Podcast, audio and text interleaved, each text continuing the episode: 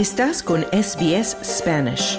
Encuentra más historias fascinantes en sbs.com.au barra Spanish.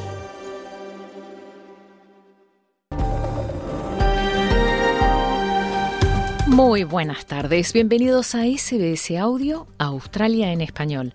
Mi nombre es Marcia de los Santos. Te acompaño desde nuestros estudios en la ciudad de Melbourne, tierra ancestral Wurundjeri. SBS reconoce la conexión continua e inquebrantable de los pueblos aborígenes y de los pueblos del estrecho de Torres con sus tierras.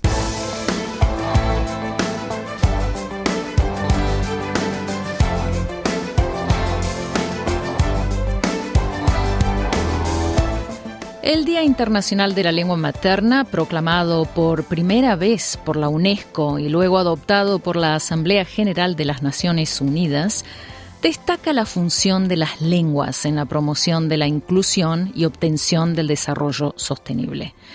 El tema de 2024 se centra en las políticas de educación plurilingüe como herramientas cruciales para lograr una educación inclusiva y la preservación de las lenguas particularmente indígenas. Según la ONU, al iniciarse la educación en su lengua materna e introducir gradualmente otras lenguas, los estudiantes pueden eliminar, las barreras entre el hogar y la escuela, lo que da pie a un aprendizaje exitoso. También se considera que la educación multilingüe no solo promueve la inclusividad en una sociedad, sino que también ayuda a preservar las lenguas minoritarias e indígenas. Coral Martínez Iscar, directora del Instituto Cervantes de Sydney, señala que el Día Internacional de la Lengua Materna ofrece una buena oportunidad para reforzar la importancia del idioma español en Australia, a pesar de los desafíos para mantenerlo vivo en este país debido al dominio del inglés.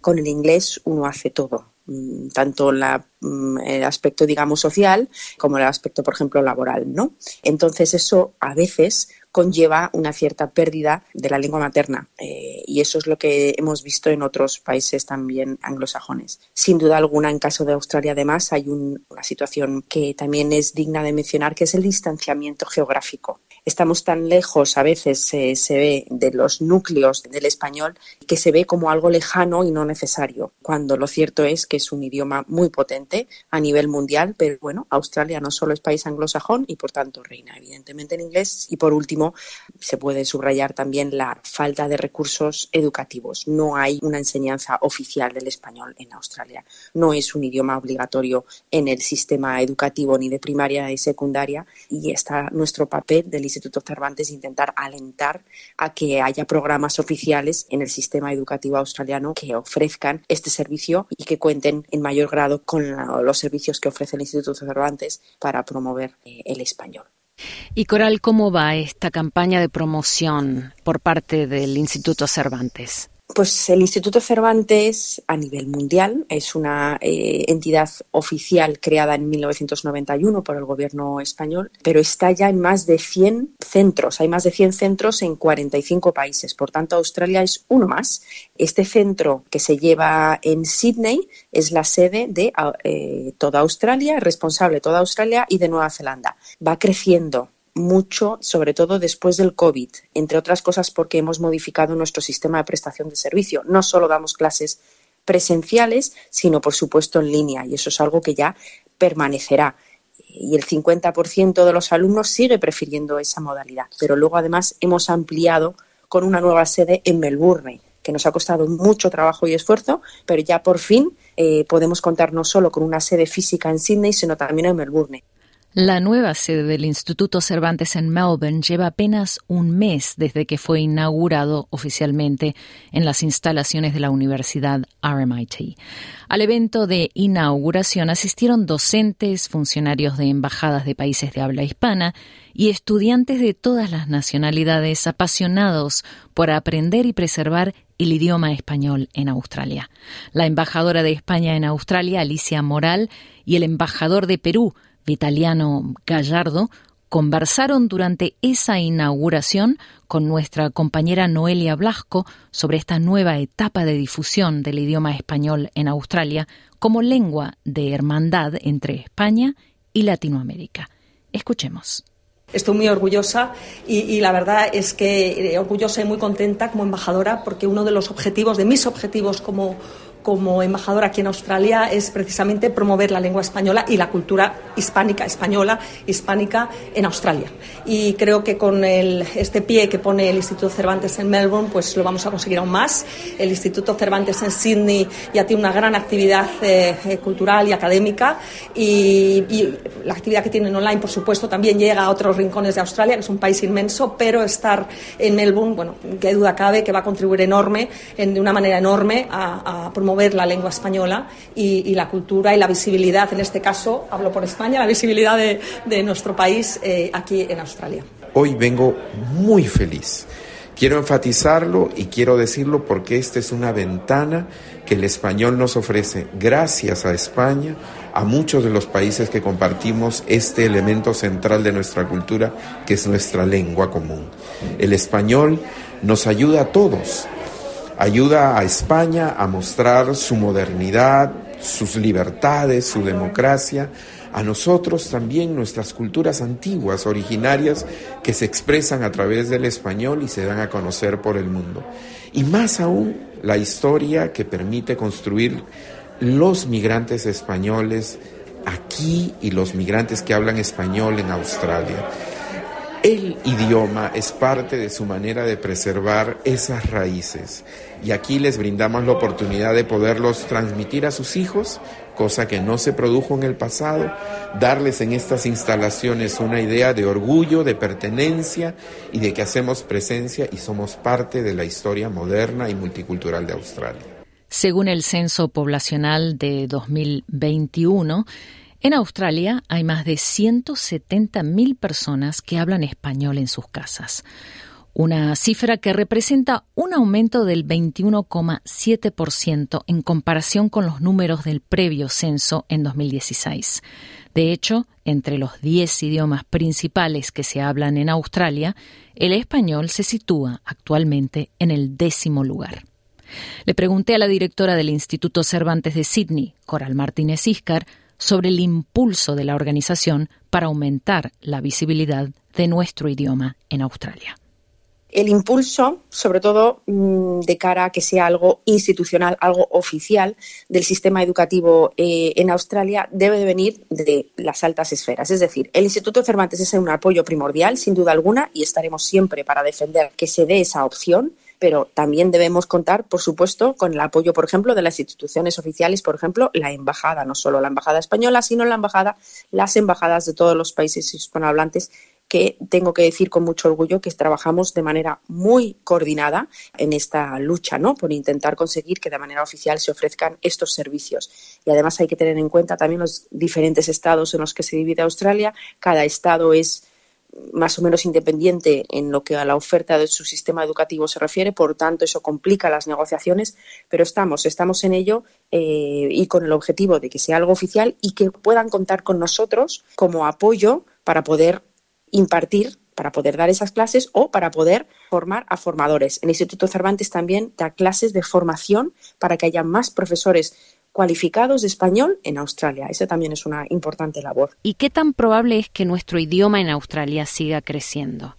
Pues oficialmente, bueno, el Instituto mm, Estadístico, digamos, oficial que lleva a cabo estas estadísticas cada periodo de tiempo eh, ha llevado a cabo una estadística eh, relativamente reciente en el que denota eh, que ha habido un crecimiento sustancial de los hispanohablantes, sobre todo en las principales ciudades, como es obvio, ¿no? Melbourne, por ejemplo, ha crecido muchísimo y eso denota que vienen muchas personas de países hispanohablantes a trabajar, a vivir aquí, se asientan eh, aquí y eso implica como es bastante obvio por otro, por otro lado, que eh, existe mucha inmigración de trabajo ¿no? laboral en Australia, porque Australia demanda de profesionales cualificados en determinados sectores, sobre todo, y los hispanohablantes generalmente por el perfil no están muy cualificados para determinados mm, sectores el de las ingenierías el de la arquitectura el de los servicios sociales los sanitarios etcétera y vienen aquí con esa inmigración como digo cualificada se asientan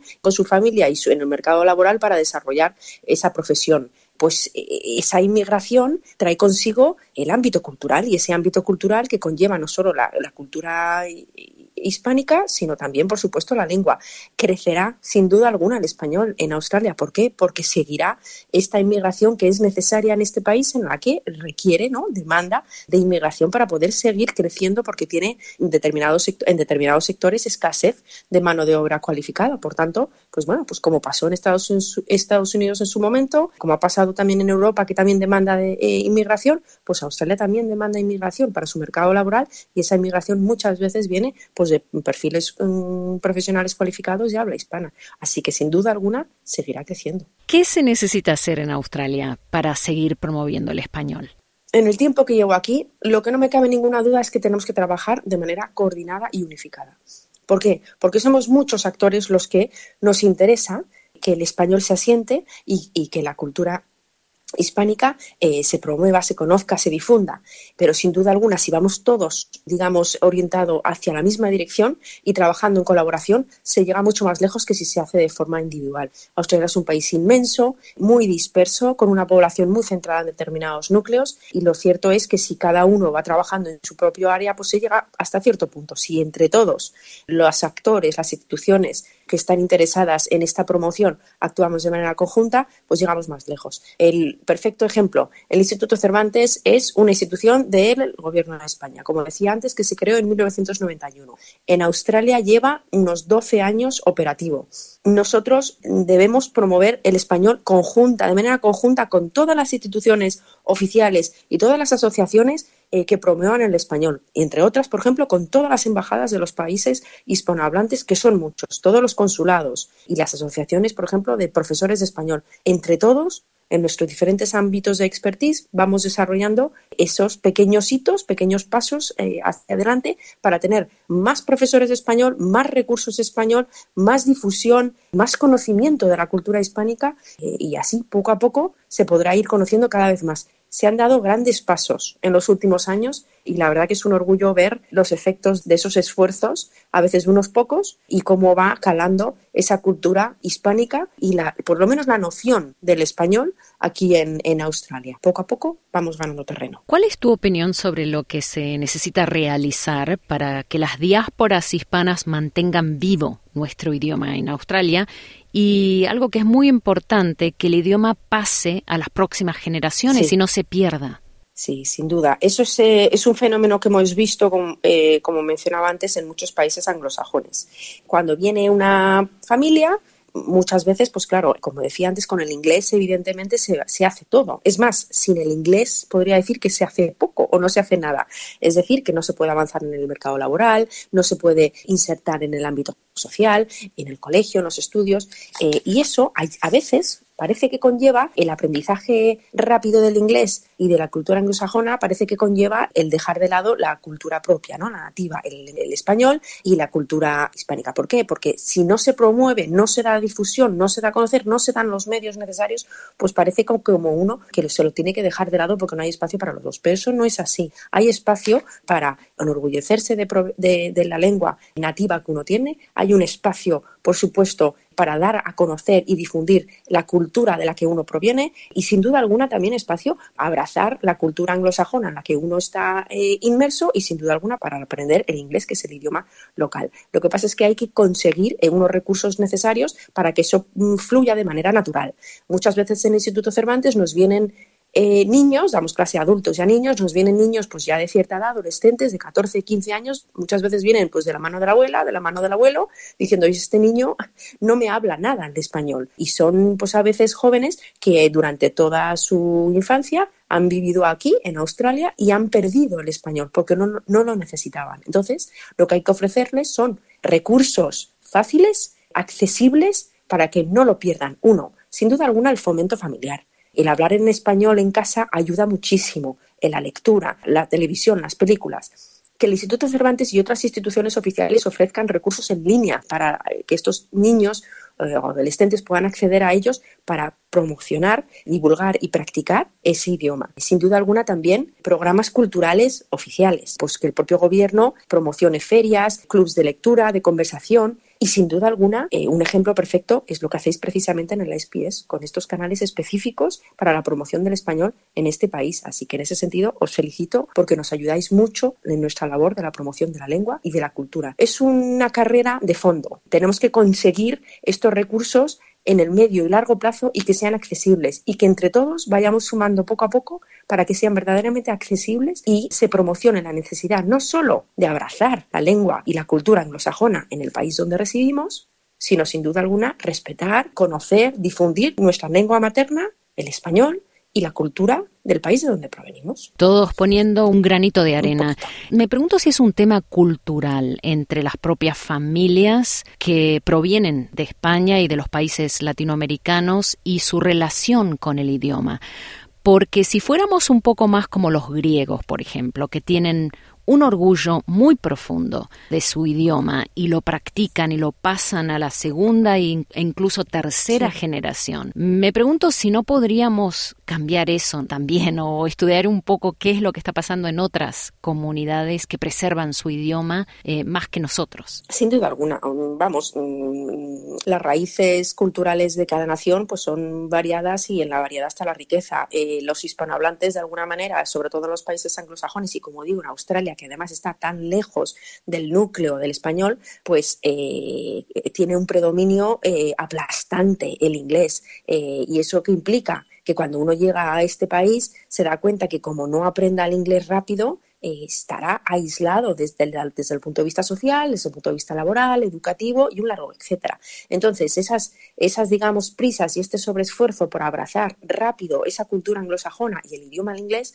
pues a veces eh, sienten que conlleva el dejar de lado el español. No tanto el dejar de lado de manera privada, pero sí en la manera pública. Pero pública quiero decir de cara a terceros o, o en, la, en la vida cotidiana fuera de casa. Pero sobre todo también creo que es porque no se han ofrecido los recursos necesarios, porque eh, no hay o no ha habido durante mucho tiempo, eso ya no es así, pues ferias de cultura hispánica, promociones, digamos, o sistemas gratuitos de promoción del español, eh, servicios gratuitos o que se incluyan, por ejemplo, en el sistema educativo. Poco a poco ya lo hay. En el estado de Victoria ha crecido casi un 60% la demanda de cursos o clases de español en la educación primaria y ha crecido también en la educación secundaria. Han crecido también las universidades que tienen departamentos de idiomas en el que se incluye el español tanto en el estado de Victoria como en New South. Es decir, está creciendo y por tanto ya no hay que elegir entre uno y otro, sino que existen recursos para todo, para abrazar tu cultura hispánica y tu lengua materna y también para hacer una verdadera inmersión y adaptarte a la cultura anglosajona donde vivimos. Y sin duda alguna eso también lleva un tema generacional. Hay que enseñar a que la pertenencia y el orgullo de nuestros orígenes es algo digno de cuidar, de mimar y a mucha honra eh, sacar pecho para decir de dónde venimos y abrazamos la cultura que nos acoge. Eso es algo, sí, cultural que tenemos que cuidar. Independientemente de los problemas políticos y económicos que existan en nuestros países, ¿no? Porque a veces eso influye. ¿Cuáles son algunas de las otras principales diferencias entre el idioma español y el inglés, no? Y me refiero a diferencias técnicas, ¿no? Cuando hablamos de más verbos, adjetivos, etcétera. ¿Qué tan diferentes son los sonidos del idioma español comparados con los sonidos del inglés? Son idiomas que tienen un origen común, pero vamos, son idiomas bien, bien diferentes. La estructura gramatical del español es una lengua flexiva que cambia las palabras para indicar su función gramatical. En cambio, el inglés es más analítico y, por tanto, para indicar esa función gramatical utiliza de, pues, de preposiciones o palabras de apoyo para indicar esa formación gramatical. El orden también de las palabras es diferente. El español suele tener sujeto, verbo y objeto. Eh, el orden en inglés puede variar y, sin duda alguna, una de las principales diferencias pues, es el tema de la pronunciación. ¿no? Lo vemos mucho en las clases de español que impartimos en, en el Cervantes. Pues la pronunciación en inglés de la A, E de la EI es diferente en función de las palabras y eso pues al estudiante de, al estudiante de inglés, ¿no? al nativo en español que, el estudiante, que estudia inglés pues le cuesta y al revés al estudiante que estudia español, el nativo en inglés, pues la R la R nuestra le cuesta mucho y luego además hay otra serie de, letras que no existen, por ejemplo la ñ, ¿no? La, famosa ñ que es el logo del Cervantes, pues eso cuesta porque no existe. Eh, y luego, por ejemplo, una cosa muy muy típica que cuesta mucho aprender del español son los tiempos verbales, porque son mucho más complejos en español que en inglés Pero bueno, todo se consigue con mucha práctica, mucho mimo y mucho amor y devoción. Se consigue aprender tanto el inglés para los hispanohablantes como el español para los anglosajones y otros. Con mucho mimo, me gusta ese término, Coral. El tema del Día Internacional de la Lengua Materna de las Naciones Unidas 2024 se centra en las políticas de educación plurilingüe y se titula Educación Multilingüe, un pilar del aprendizaje intergeneracional. ¿Cuál es el impacto de esta fecha en la preservación de los idiomas en general y del español, obviamente, y la promoción de la diversidad lingüística en un país como Australia? Sin duda alguna, el poner en marcha políticas plurilingües de manera oficial, a nivel estatal, a nivel regional, es sin duda el primer paso para que empiece a calar en la sociedad. Es decir, como mencionábamos antes, si no hay recursos es difícil conseguir estos objetivos, mucho más difícil. Si hay políticas oficiales con más o menos recursos, pero digamos un apoyo oficial, ya se ha conseguido mucho. Luego ya es nuestra labor intentar ayudar para que haya verdaderos medios para que esas políticas públicas se puedan llevar a, cabo, ¿no? Y al cabo, como toda política pública de, de un periodo concreto de años, se tiene que hacer una evaluación para ver qué ha funcionado, qué no y cómo se puede continuar con ese objetivo. Como toda política pública, en este caso política multilingüe, o sea, que haya diferentes idiomas que se ofrezca de manera gratuita y universal, que no dependa de la capacidad adquisitiva, sino que sea universal para todo el que quiera, que pueda acceder a esos recursos eh, de los diferentes idiomas, idiomas, por supuesto, me refiero a todos, pero el establecer políticas plurilingües, multilingües, implica que ya se está dando el valor oficial a esa necesidad de que no solo se hable el inglés y de que el, mundo es muy amplio y la variedad de las lenguas es amplio y que hay que abrazar esas posibilidades y coger el que cada uno quiera para poder practicarlo desde una edad temprana, para que se despierte esa curiosidad y esa posibilidad de hablar otros idiomas desde temprano. Y con esa, ese apoyo, eh, digamos, oficial, se puede conseguir mucho más a nuestro nivel. Coral Martínez Iscar, directora del Instituto Cervantes de Sydney, muchísimas gracias por compartir tu tiempo esta tarde con nosotros en SBS Audio Australia en Español. Muchísimas gracias a vosotros por, por tener al Instituto Cervantes aquí con vosotros. Y seguimos celebrando el Día Internacional de la Lengua Materna en SBS Audio. Porque esta semana una de nuestras productoras, Silvia Rosas, publicó una pregunta en Facebook para destacar la diversidad de nuestro idioma.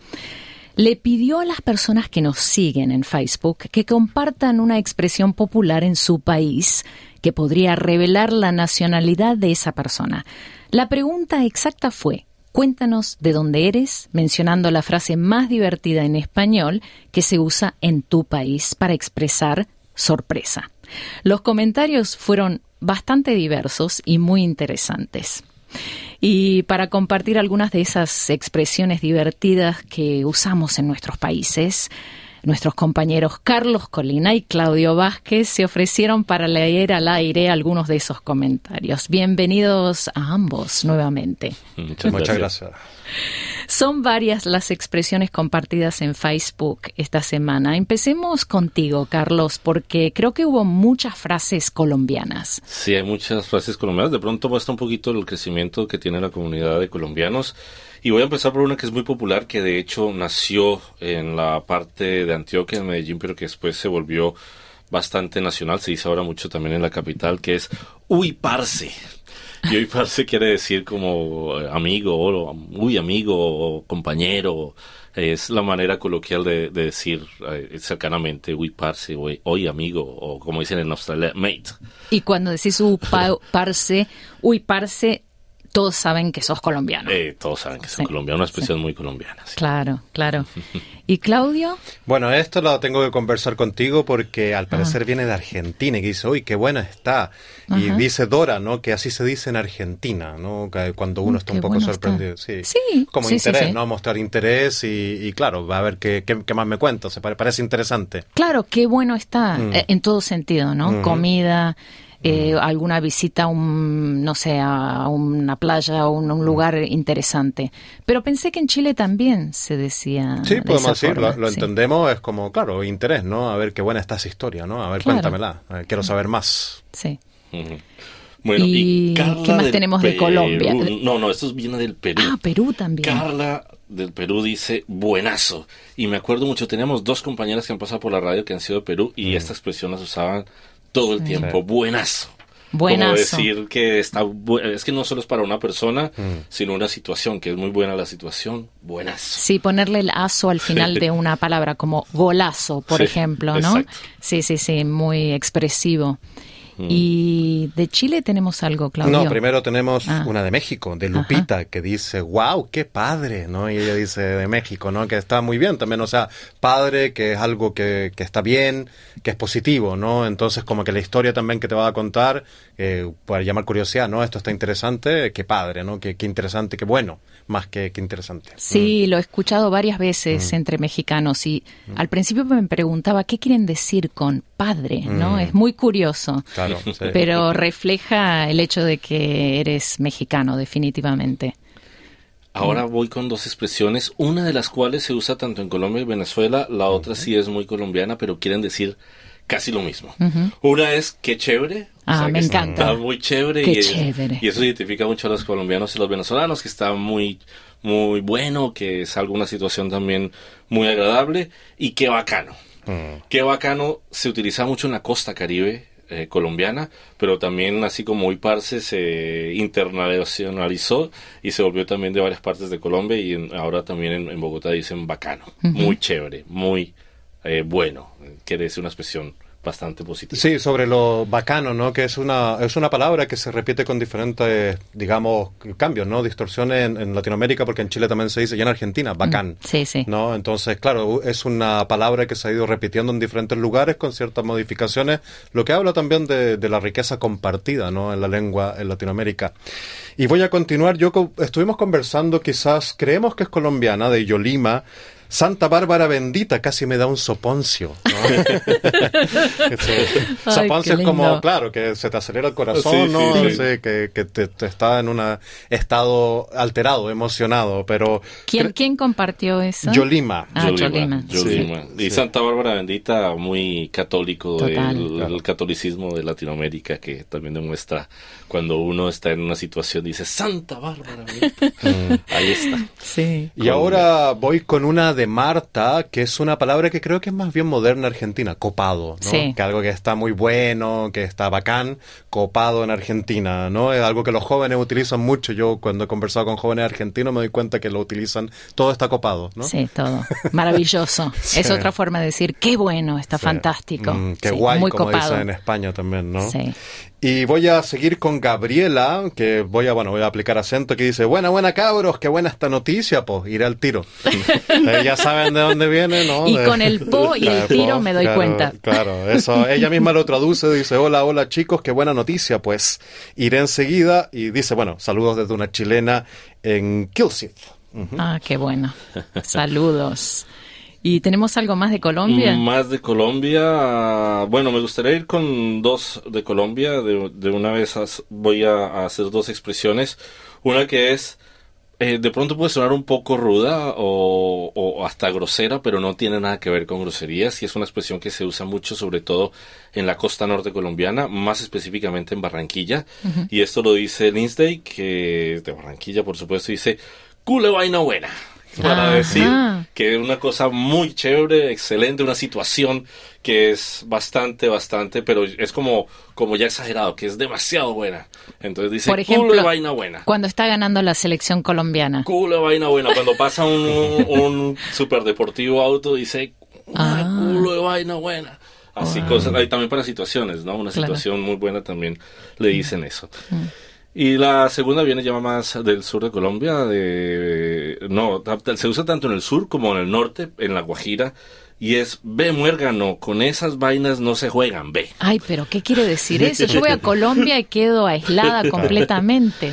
Traducción, por favor. Eso es eh, muérgano es como muchacho, como una persona, como una manera despectiva de decir un muchacho que, que que no está arreglado, no está así calado, que está un poco sucio. Desprolijo. desprolijo. Eh, y con esas vainas, con esas cosas, mm. no se jueguen. Ve es una expresión muy como final de palabra que hacen también los, los caleños que terminan casi todas las frases con mira, ve. Como, como los argentinos con che, quizás. Exacto, no, che, algo así. Muy, muy parecido. Mira vos, qué riqueza. Increíble. Yo voy a, bueno, Shasca, creemos que es de Perú, porque dice causa, causita. Habla causita, ¿no? De causa, que es una manera de, referirse a los amigos, según entiendo, de Perú, también como decía Parse o eh, Muergano, no, no es lo mismo, pero, pero sí, creo que en Perú se refiere causa, ¿no? A la persona. Entonces habla causita, es como cuéntame, cuéntame la historia, a ver, está muy interesante.